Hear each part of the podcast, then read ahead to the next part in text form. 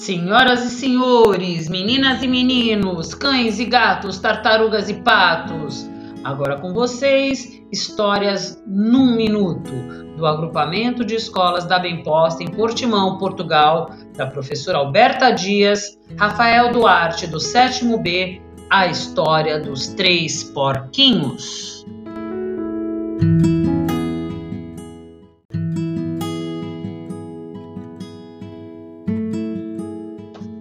A história dos três porquinhos.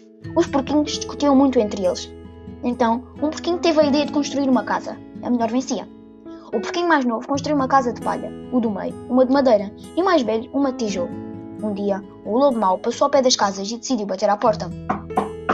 A primeira foi a de palha. Ninguém abriu. Então, o lobo soprou e a casa foi pelos ares.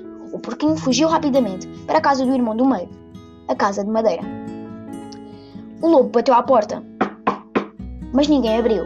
Então o lobo decidiu, decidiu soprar. E outra vez a casa foi pelos ares. Os dois porquinhos fugiram rapidamente para a casa que era mais resistente, a de tijolo. Outra vez ninguém abriu, porque os lobos não eram burrinhos. Então o lobo decidiu soprar, mas não estava fácil. O porquinho mais velho decidiu acender a lareira quando o lobo decidiu ir à chaminé e descer. Queimou o rabo e nunca mais apareceu.